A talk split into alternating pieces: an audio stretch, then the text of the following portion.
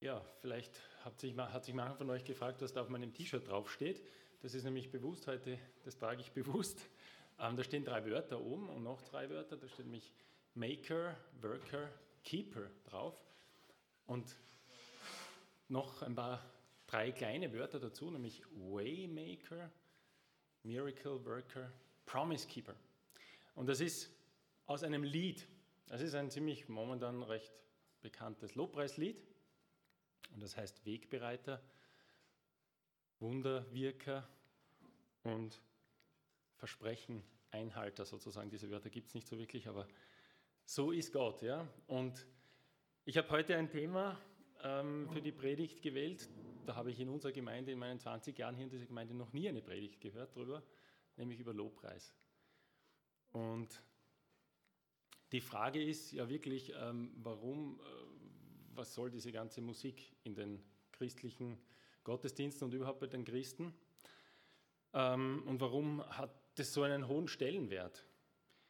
Den meisten Religionen, glaube ich, kommt man ganz gut auch ohne Musik aus. Ich habe mich jetzt nicht im Detail beschäftigt mit äh, muslimischen oder buddhistischen Gottesdiensten, aber angeblich kommen die auch ganz gut ohne dem aus. Aber das Christentum ist komplett unvorstellbar ohne Musik in Wirklichkeit und ohne Lieder. Von Anfang an, also die äh, Christenheit äh, nach Jesus, ist es überliefert, dass Hymnen vorhanden sind und auch in den Klöstern immer wieder gesungen wurde. Und auch wenn man sich die verschiedenen christlichen Konfessionen anschaut, undenkbar. Also außer jemand verbietet es uns, so wie während Corona, dann machen wir das nicht mehr. Aber eigentlich undenkbar. ähm, ohne Singen. Ich war vor zwei Monaten äh, in einem evangelischen Gottesdienst wieder mal und dort ist es so, dass größere Teile der ganzen Liturgie eigentlich so ein Wechselgesang zwischen dem Pfarrer und der Gemeinde sind. Also wird gesungen, immer das Gleiche. Es fängt der Pfarrer einen Satz zu singen an, dann setzt die Orgel ein und die Gemeinde antwortet. Aber woher kommt das eigentlich? Woher kommt das ganze Gesinge? Wer hat damit angefangen? Jesus ist diesmal nicht die richtige Antwort, denn Jesus hat sich mit Singen wenig auseinandergesetzt. Ich weiß nicht, wahrscheinlich hat er auch Lieder gesungen, aber steht wenig drüber. Auch Noah, Abraham und Mose findet man nichts. Singen spielt keine große Rolle. Mose führt den ganzen Opferdienst ein, ganz detaillierte Regeln, Regeln aber nirgendwo geht es um Musik und um Singen. Und wir haben um, über den einen Mann, um den es heute geht oder viel gehen wird, schon gesungen. Ja? Das eine Lied hat sogar Wie David wollen wir singen. Und dieser David ist tatsächlich der dieses Konzept äh, rund um Singen und um Lobpreis komplett über den Haufen wirft. Ähm, er ändert auch letztendlich irgendwo den Gottesdienst. Ähm, bin gespannt, was vielleicht einige von euch, die theologisch besser bewandert sind, dann auch noch dazu sagen wird. Aber David hat sozusagen dieses Thema Lobpreis komplett revolutioniert. Zuerst möchte ich vielleicht nur kurz sagen, was meine ich jetzt mit Lobpreis. Das kann man natürlich auch sehr breit sehen, auch äh, in Richtung Anbetung, das ganze Thema. Anbetung ist natürlich ein sehr breiter Begriff. Unser ganzes Leben soll eine Anbetung sein.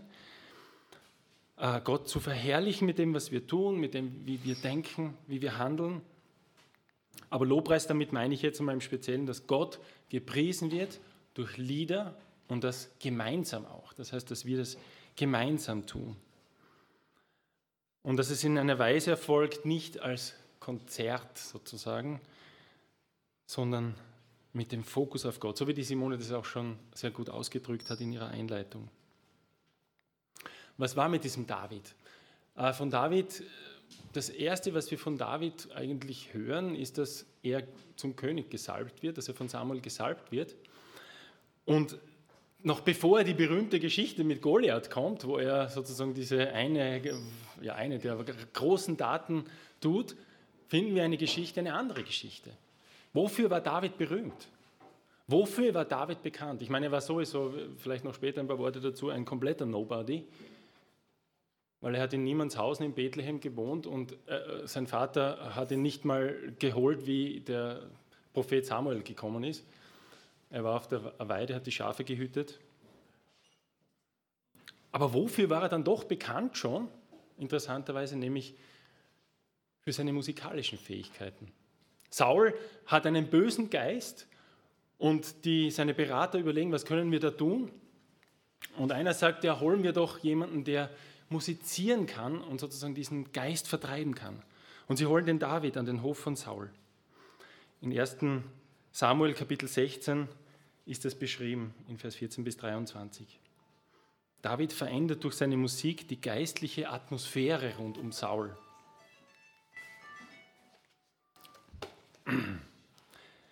Ja, und ähm, einige Zeit später, und da lasse ich jetzt einiges aus, wird David König. Und eines der ersten Dinge, die er als König tut, ist, was macht er? Er holt die Bundeslade zurück. Wo war die Bundeslade eigentlich? Das erste Buch Samuel, noch bevor Saul König wird, ähm, beginnt damit, dass die Philister diese Bundeslade stehlen oder rauben und mitnehmen. Das kommt ihnen nicht sehr gut.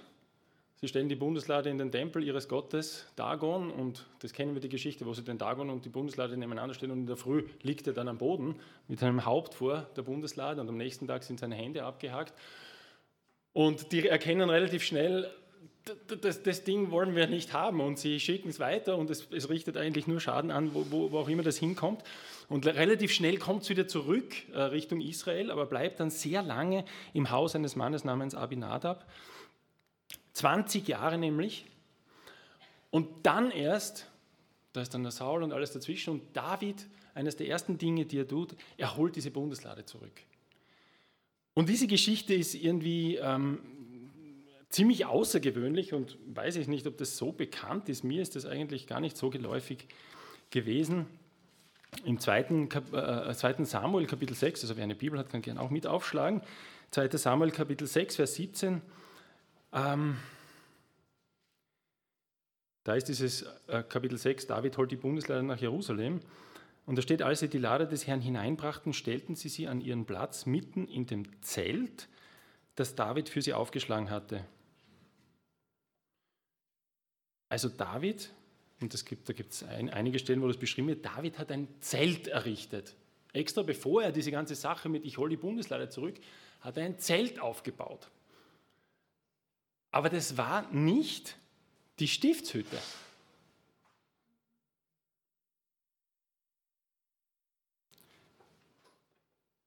Und dort drin, das Erste, was hier erwähnt wird auch, was in diesem Zelt gemacht wurde, ist auch nicht, dass hier steht, dass Opfer gebracht werden. Also es ist schon mal ganz ein bisschen eigenartig, dass der David sich diese Freiheit nimmt, einfach das, was Mose im Gesetz angeordnet hat, eigentlich über den Haufen zu werfen und ganz was anderes zu machen. Er stellt diese Lade in ein Zelt. Aber jetzt werden wir gleich sehen, was er macht. In 1. Chronik, in 1. Chronik 16, Vers 4, und ich werde heute nachdem ich eine Themenpredigt habe, ein bisschen springen zwischen den Bibelstellen. Da ist es äh, das gleiche Thema, die Aufstellung der Bundeslade und die Ordnung des Dienstes. Hier steht in Vers 4, 1. Chronik 16, Vers 4, und er bestellte einige Leviten zu dienen vor der Lade des Herrn und ähm, da würde man sonst erwarten, ja, dass sie Opfer bringen und so weiter. Nein, dass sie priesen, dankten und lobten den Herrn, den Gott Israels. Das heißt, er führt einen Dienst ein, einen neuen, dass vor dieser Bundeslade gesungen wird. Und wir werden dann später sehen, wie im Detail er das regelt und wie, wie, wie er da die Leute alle einteilt. Also das ist irre, ja, was für, ein, für einen großen Dienst er da äh, der sozusagen einführt. Eben die Leviten sollen preisen, loben und danken. Und das ist aber von Mose nicht angeordnet worden, sondern David hat das eingeführt. Und interessanterweise ist das auch ein Dienst, da, da, da kommt niemand. Ja, die singen einfach vor dem Herrn, die Priester. Das ist keine Lobpreisveranstaltung, wo dann die Israeliten kommen, sondern die singen vor dem Herrn. Sie sind dazu da, für Gott Musik zu machen. Warum ist das so? Und da möchte ich ein bisschen auf den Grund gehen heute auch, warum das so ist. Aber vielleicht könnte man schon eine Vermutung anstellen, nämlich dass Gott sich in so einer Umgebung wohlfühlt. Vielleicht könnte man schon sogar sagen, Gott liebt Lobpreis. Und David sagt, ich weiß, wo Gott sich wohlfühlt. Diese, diese Repräsentanz Gottes auf Erden, die Bundeslade, ich weiß, wo er sich wohlfühlt. Wir bringen ihn in eine Atmosphäre, in ein Zelt rein und wir machen rund um die Uhr dort Musik. Und wir singen ihm rund um die Uhr.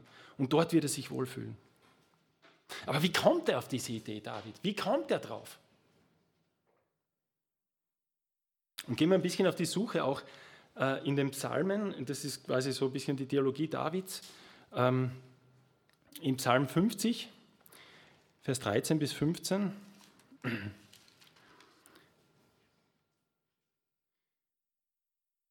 Hier steht, meinst du, dass ich Fleisch von Stieren essen wolle oder Blut von Böcken trinken? Opfere Gott Dank und erfülle dem Höchsten deine Gelübde. Und rufe mich an in der Not, so will ich dich erretten und du sollst mich preisen. Also wird ein bisschen das Gegenübergestellt, sozusagen dieses äh, Tieropfer bringen und das Gott Dank zu opfern und ihn zu preisen. Opfer sind wichtig, aber Gott sehnt sich offensichtlich nach Anbetung. Psalm 69, Vers 31 und 32. Hier steht, ich will den Namen Gottes loben mit, mit einem Lied und will ihn hoch ehren mit Dank. Das wird dem Herrn besser gefallen als ein Stier, der Hörner und Klauen hat.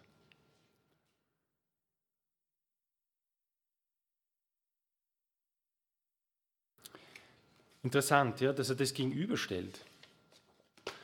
Und David, was macht er jetzt? Ich habe schon vorher gesagt, er, er investiert da jede Menge, ähm, ähm, um diesen Lobpreis in diesem Zelt quasi zu, zum, zum Laufen zu bringen. Und was hat er zum Beispiel gemacht? Er baut Instrumente. Und die Bibelstelle, die ich jetzt vorliest, ist sozusagen später, wo Salomo schon den Tempel gebaut hat und wo aber wiederum darauf Bezug genommen denn dieser Dienst setzt sich dann fort in den Tempel Salomos.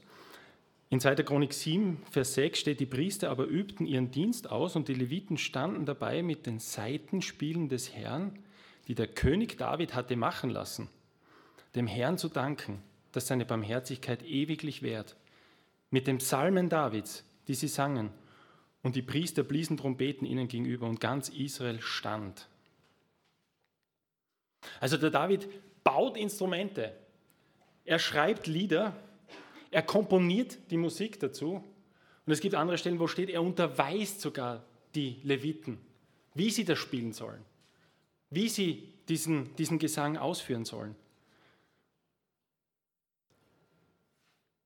Wiederum äh, zurück zu dieser Stelle, wo David das überhaupt beginnt, in 1. Chronik 15, wo steht in Vers 16, David befahl den Obersten der Leviten, dass sie ihre Brüder, die Sänger, bestellen sollten mit Seitenspielen, mit Psaltern, mit Hafen und hellen Zimmeln, dass sie laut singen und mit Freuden. Das heißt, er hat gesagt, ihr müsst laut singen, ihr müsst mit Freude singen.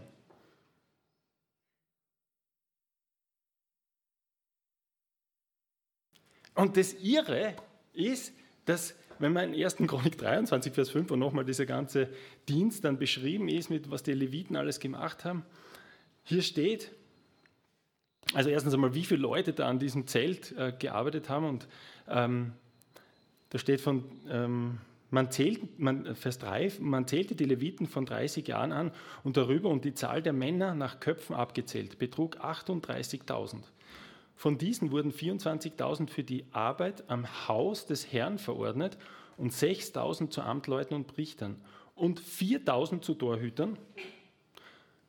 Also 4.000 Leute, die quasi nur damit beschäftigt waren, die Tür zu hüten sozusagen.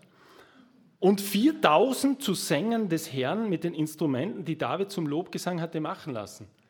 4.000 Leute waren dort beschäftigt, vor dem Herrn zu singen.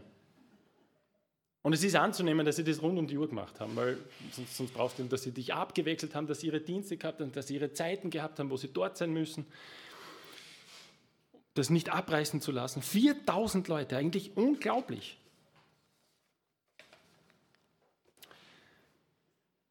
Ja, die Frage ist, wie, wie kommt David auf das alles? Ähm, David war, also wie, wie, wie Gott den Saul verworfen hat, hat Samuel zum Saul gesagt, ich suche mir jetzt, also in Gottes Namen, Gott sucht sich jetzt einen König. Und welche Eigenschaft hat der?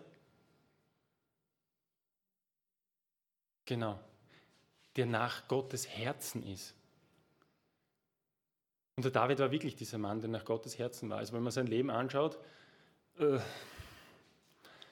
wird man auch nicht sehr glücklich werden, was man da alles findet. Da denkt man sich, was, bitte was? Der war nach Gottes Herzen? Der hat so ziemlich gegen alle Gebote massiv daneben geschlagen. Wenn er gesündigt hat, dann hat das richtig krachen lassen. Was war das? Was zu dem Zeitpunkt, wo der David noch nicht mal erwähnt war, sagt Gott, ich suche mir einen nach meinem Herzen und er hat schon gewusst, wen er gefunden hat, nämlich den David. Was waren seine, was waren seine Eigenschaften? Wie gesagt, er war nie ein Niemand. Er war der, der, der, ein Sohn vom, vom Isai, den der Isai selbst gedacht hat, mit dem kann ich nichts anfangen. Der, der, der hütet halt die Schafe. Und er war nirgendwo aktiv oder irgendwas, sondern der hütet die Schafe, ist dort allein. Und Gott sagt, der hat meine Aufmerksamkeit. Das ist der Mann, den ich brauche. Und das ist irgendwie, ja, das ist irre eigentlich. Was hat der gemacht, der David? In irgendeiner Weise muss der so eng mit Gott verbunden gewesen sein. Und auch in einer Weise Gott gelobt und gepriesen haben und verstanden haben, wer dieser Gott ist. Und sich gefreut haben über Gott. Dass Gott sagt, der ist nach meinem Herzen. Und letztendlich, wie dann die sieben Söhne aufmarschieren vom Isai, sagt er, ähm, na, nicht das Äußere, sondern ich schaue das Herz an. Also auch das Herz des David war sozusagen seelenverwandt mit dem Herz Gottes. Und das, wie der David gelebt und gedacht und gehandelt hat, das hat Gottes Herz zum Schwingen gebracht.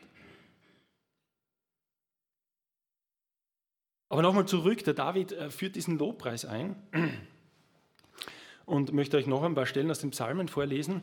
Im Psalm 5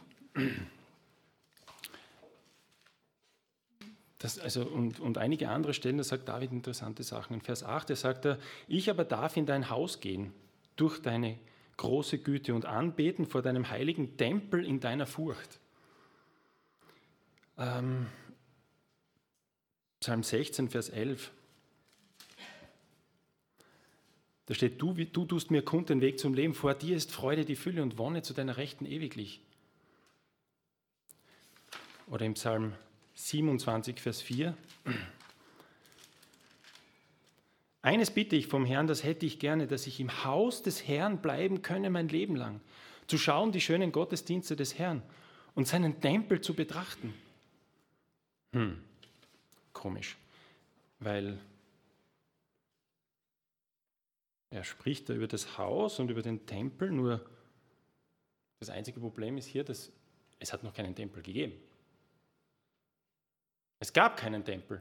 Und der David schreibt dauernd von dem Tempel und von dem Haus Gottes. Wie kann er das machen? Und das hebräische Wort hier ist, äh, das hier verwendet wird, Heikol, bedeutet auch nicht Heiligtum im Sinne des Heiligtums, sondern Palast. Also David sagt, ich darf in dein Haus, ich darf vielleicht in deinen Thronsaal kommen. Und ich denke, er spricht aber nicht von einem irdischen Tempel hier. Also David spricht von einem Tempel, er darf vor diesem Tempel anbeten, aber es gibt keinen. Also welcher Tempel ist das? Ähm ja, das, was man vielleicht vermuten könnte und was, worüber die Bibel aber keine dezidierte Antwort gibt, ist, das, dass der David Einblicke gehabt hat, die zum Beispiel auch dem Johannes gegeben wurden, dem Johannes, dem Apostel dass er wirklich von Gott Einblick gegeben hat, wie schaut es bei mir im himmlischen Thronsaal aus. Und dass er das gewusst hat, wie es im Himmel ausschaut und dass er darum bedacht war, sozusagen diese himmlische Atmosphäre, und wir werden das gleich nochmal lesen, dann auch, wie es im Himmel ausschaut, quasi in diesem Zelt zu installieren, rund um die Uhr. Lobpreis und Anbetung. Und David schreibt auch nochmal äh, die Schlussfolgerung von ihm in Kapitel 22, Vers 4 im Psalmen, da steht, du bist heilig, der du thronst über den Lobgesängen Israels. Also David sagt, du wohnst dort, wo Israel Lobpreis bringt, wo das Volk Israel dir Loblieder singt. Du bewohnst den Lobpreis Israels. Und das war das, was wir vorher schon vermutet haben. Gott liebt es, zu wohnen in einer Atmosphäre des Lobpreises. Und dass das wirklich so ist, ja, das ist jetzt alles so ein bisschen hm, David, äh, ein bisschen Spurensuche. Äh, wir, wir, wir, wissen es noch nicht schwarz auf weiß, aber dass, dass das wirklich so ist, wissen wir, die wir 1000, 3000 Jahre später leben, aus der Offenbarung, die der Johannes geschrieben hat. Und Johannes hat ein ganzes Kapitel oder zwei Kapitel eigentlich verwendet, wo er in den Thronsaal Gottes entrückt wird. Und wo er sieht, wie ist es wirklich dort? Wie ist es dort vor dem Thron Gottes? Und dieser Thronsaal Gottes, wenn Gott auf dem Thron sitzt und regiert, so ist es sozusagen das Zentrum des Universums, von wo alles aus regiert wird. Und was für eine Atmosphäre herrscht dort. Ich werde jetzt nicht alles vorlesen äh, von den 24 Ältesten und von ähm, diesem Meer, das dort sichtbar ist und so weiter. In Offenbarung 4, Vers 8 steht, da gibt es noch vier Gestalten und, und über dies steht, und eine jede der vier Gestalten hatte sechs Flügel und sie waren außen und innen voller Augen. Und sie hatten keine Ruhe Tag und Nacht und sprachen, heilig, heilig, heilig ist Gott der Herr, der Allmächtige, der da war und der da ist und der da kommt. Also die Atmosphäre in diesem Thronsaal Gottes im Himmel ist Anbetung. Die sprechen das, was wir gesungen haben ja, und was auch die Cherubim im Alten Testament, die Messiah, glaube ich, war es, oder? Ja, äh, schon gesagt haben. Dreimal heilig, heilig, heilig ist Gott der Herr. Und wenn wir weiterlesen in dieses ins nächste Kapitel 5, wo die Szene in dem Thronsaal weitergeht, hier steht dann ab Vers, äh, Vers 8 und 9, und als, das, als es, also das Lamm, das Buch nahm, da fielen die, 24, die vier Gestalten und die 24 Ältesten nieder vor dem Lamm, und ein jeder hatte eine Harfe und goldene Schalen voll Räucherwerk, das sind die Gebete der Heiligen. Und sie sangen ein neues Lied. Du bist würdig zu nehmen das Buch und aufzutun seine Siegel. Denn du bist geschlachtet und hast mit deinem Blut Menschen für Gott erkauft aus allen Stämmen und Sprachen und Völkern und Nationen. Also zuerst diese Anbetung durch die vier Gestalten, aber jetzt, jede dieser Gestalten hat eine Harfe in der Hand. Also sie machen Musik und sie singen ein neues Lied. Auch interessant, neues Lied. Also Lukas passt gut dazu, du hast heute auch wieder ein neues Lied gesungen, ein sehr schönes mit uns. Ähm, das tun wir auch immer wieder, neue Lieder lernen. Genau, aber das Interessante an dieser Stelle ist auch, dass das, was auf der Erde an Gebet und Lobpreis passiert, sehr eng verquickt ist mit dem, was in diesem himmlischen Thronsaal geschieht.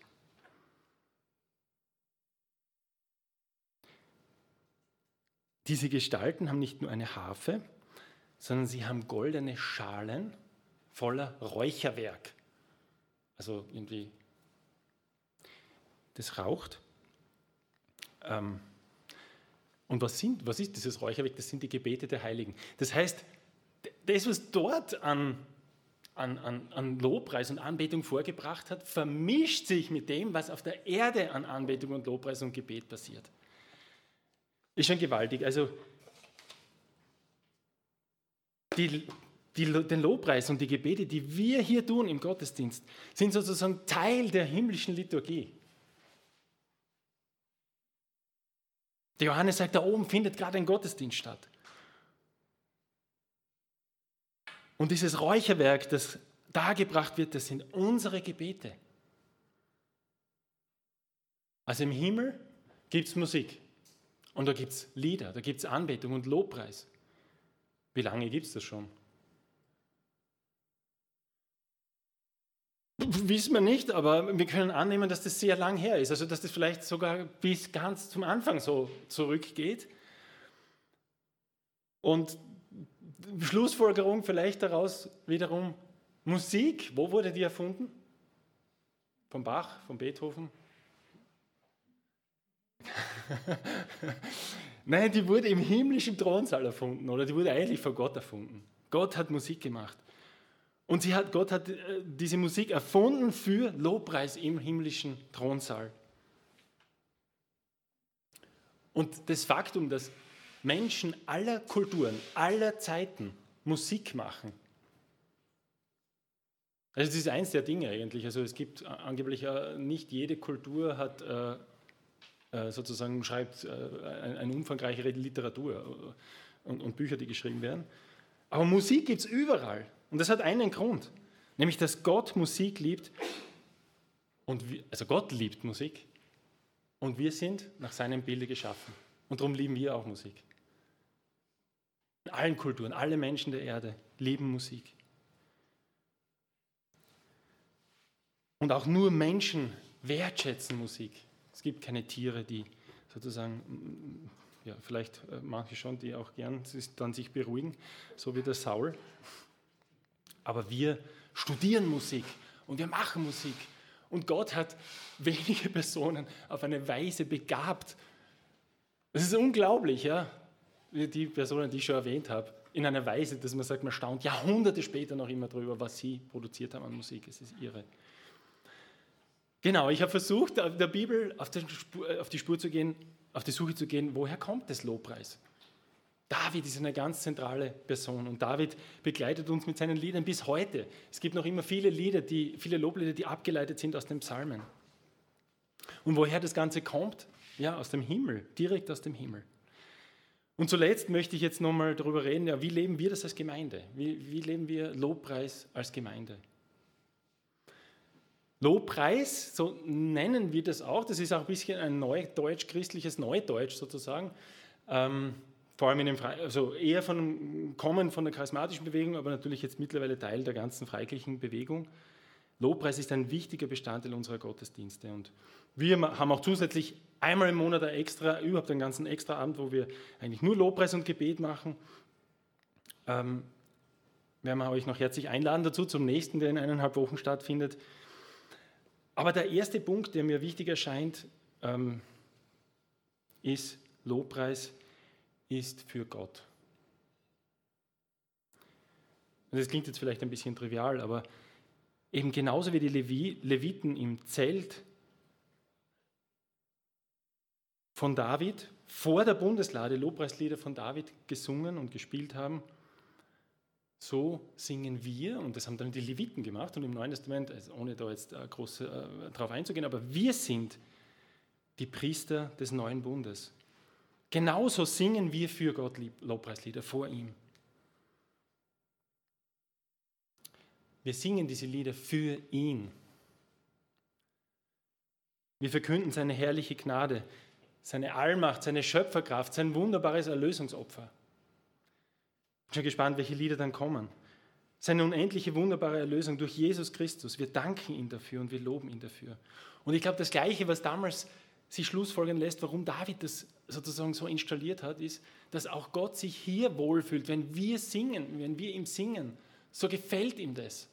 Wenn wir von Herzen ihm singen und ihn vor Augen haben, dann wird er auch bei uns wohnen. Er macht das sowieso, ja, wo zwei oder drei, aber Besonders vielleicht im Lobpreis, so wie in Psalm 22, Vers 4 steht, Gott thront im Lobpreis seines Volkes.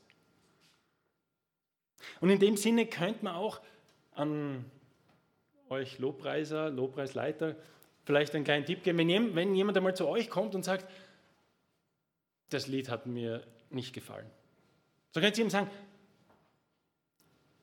macht gar nichts, weil wir haben es für Gott gesungen vielleicht ein bisschen überspitzt ausgedrückt, aber ich kann mal sagen, du, wir singen es ja auch nicht für dich, ja, sondern wir singen es für den Herrn und eigentlich müssten wir uns alle fragen, gefällt dem Herrn dieses Lied?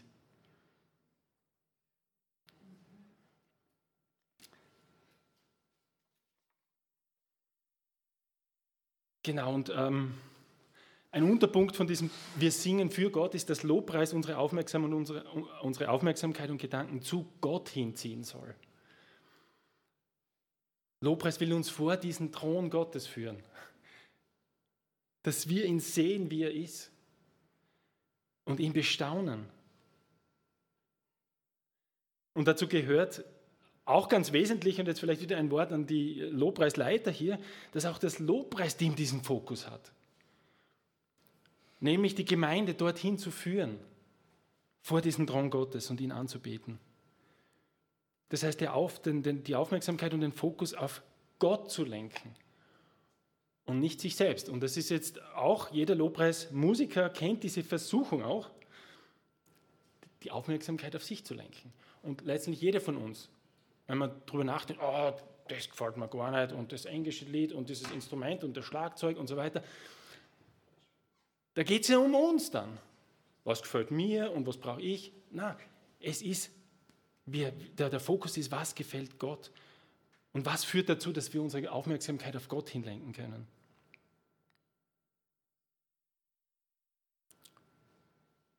Also die Versuchung der Lobpreismusiker ist, die Aufmerksamkeit auf sich selbst zu lenken.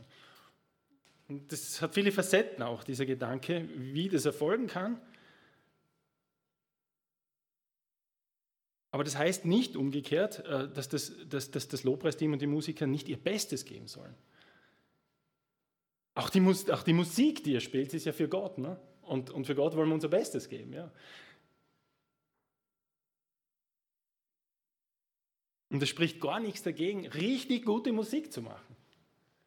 Aber es soll wiederum kein Konzert sein. Das heißt, ihr da drin sollt nicht sagen, wow, ihr habt echt so cool gespielt halt, Wahnsinn. Sondern die, die, die Reaktion wäre, wow, ihr habt uns so wunderbar in den Lobpreis reingeführt.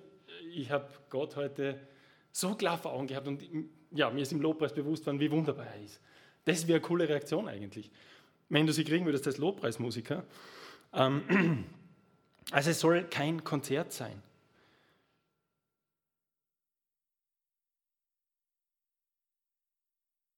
Und das ist vielleicht bei vielen anderen Dingen auch so, nicht nur beim Lobpreis, auch bei der Predigt wünsche ich mir,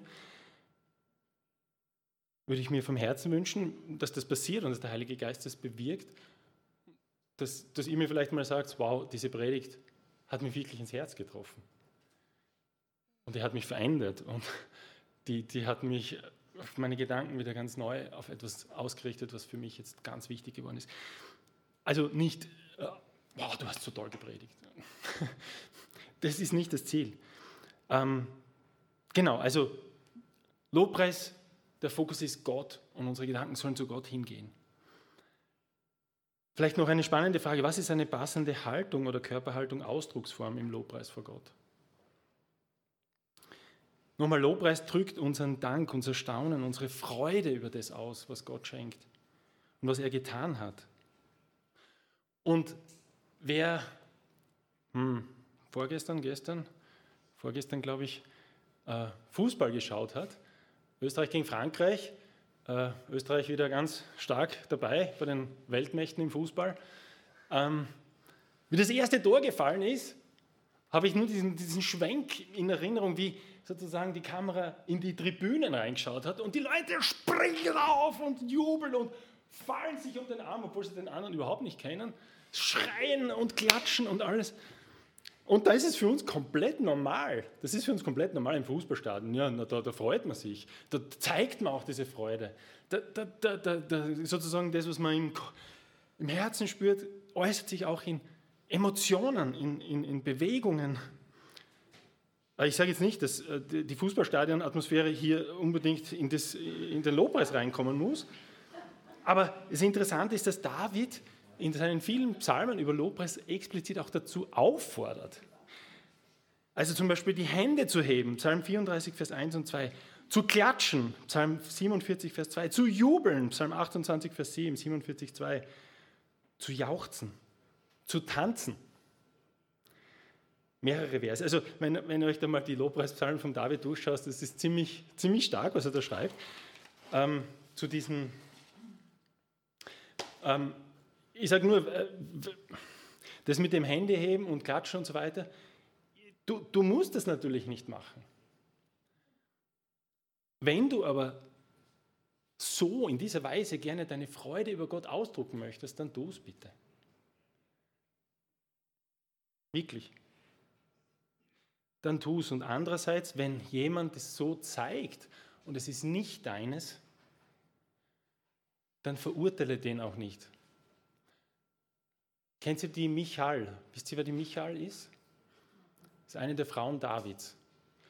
Und wie David die Bundeslade zurückholt nach, nach Jerusalem, hat er schon für diese Reise der Bundeslade jede Menge Musiker und, und, und Sänger organisiert, einen ganzen Riesenchor, um zu singen. Und er ist vorausgegangen, hat getanzt vor der Bundeslade her. Und seine Frau sieht das und wie reagiert sie darauf? Sie verachtet ihn. Ja, nackt glaube ich nicht ganz, aber er hat wahrscheinlich ein bisschen weniger angehabt. Sie verachtet ihn. Also in diese Falle wollen wir nicht tappen, dass wir andere Leute verachten, die vielleicht die Hände heben oder die mal klatschen oder so beim Lobpreis. Das darf sein. Und ich denke auch wegen, wegen dieser Körperhaltung, wir, Lukas hat das heute auch gemacht, wir fordern auch gerne oder wir fordern gerne auf, ja, aufzustehen im Lobpreis, weil wir auch denken, dass das eine passende Haltung ist, um unseren Dank, unser Lob Gott gegenüber auszudrücken.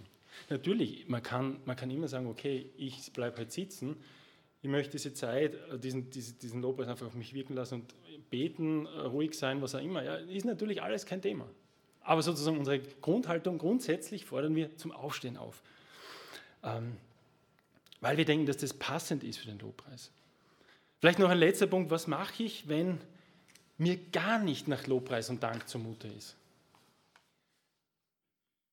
Wenn ich mich nicht so gut fühle, wenn ich schlecht geschlafen habe, wenn ich gerade in der Früh einen kleinen Streit mit meinem Sohn gehabt habe oder was auch immer.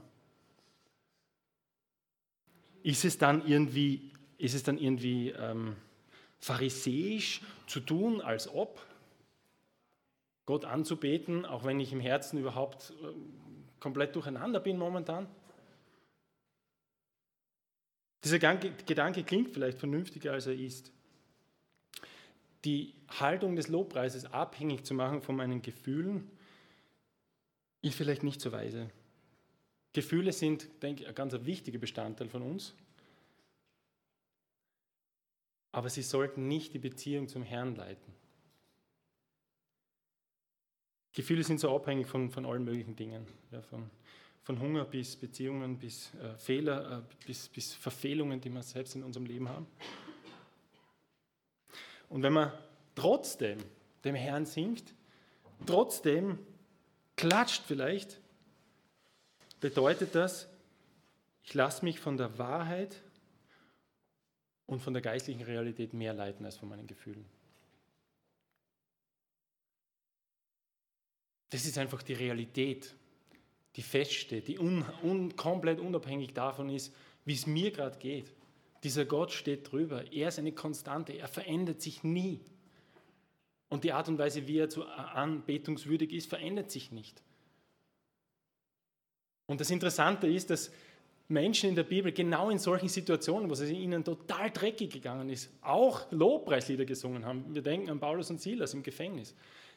Wie sie im Block sind, wie sie, wie sie Schmerzen haben, wie sie sich nicht rühren können, wie sie sicher keine Minute schlafen können. Was beschließen sie? Sie sagen, wir singen Lobpreis. Oder wie Israel, die berühmte Stelle von äh, König, na, wie heißt der, 2. Chronik 20, ähm, wie sie angegriffen werden und wie sie dann mit Lobpreis vorausziehen und die Schlacht so gewonnen wird. Also sie sind voller, voller Angst. Und was machen sie? Sie singen Lobpreislieder. Ja, ich wünsche mir, dass wir im Lobpreis, im Gottesdienst, aber vielleicht auch, wenn ihr, darauf bin ich gar nicht eingegangen, Lieder singt in eurem Herzen oder einfach Gott lobt und anbetet. Ich habe noch eine zweite Predigt, weil du gesagt hast, eine Reihe, also noch eine zweite Predigt Anfang Juli über dieses Thema. Ähm, ich wünsche mir, dass das ein größerer Bestandteil unseres Lebens wird, dass wir Gott loben wollen und dass wir Freude haben dabei, ihm zu, äh, ihm zu singen. Dass wir lernen, uns durch diese Lieder wirklich zu Gott hinziehen zu lassen, vor seinen Thron, ihn vor Augen zu haben. Ja, das wünsche ich mir und ich freue mich jetzt auf den Lobpreis dann und möchte noch beten. Lieber Vater im Himmel, Herr Jesus Christus, Heiliger Geist, du dreieiniger Gott, du heiliger, heiliger, heiliger Gott. Wir können es nicht erfassen, wie wunderbar, schön, großartig du bist. Wie gnädig, barmherzig, gütig und von großer Geduld du bist. Wie kreativ du bist als Schöpfer Wir können so, wir haben 10.000 Gründe, Herr, zu staunen vor dir. 10.000 Gründe, dich zu loben und noch viel mehr. Und die Ewigkeit wird nicht zu lang werden, dich zu loben, weil wir dich immer besser kennenlernen. Wir möchten dich loben und preisen. Und wir möchten dich bitten, Herr, dass Lobpreis auch in unserer Gemeinde zu, einem, zu einer Zeit wird, wo, wo, du dich freust, wo, wo du ja, gerne drinnen bist in diesem Lobpreis und wo du drinnen wohnst, wo wir deine Gegenwart erleben dürfen. Herr, bitte ich auch für uns als Lobpreismusiker, dass wir das schaffen, dass wir uns und die Gemeinde in diesen Lobpreis hineinführen dürfen. Ja, Herr, wir preisen dich. Du bist unser Gott. Amen.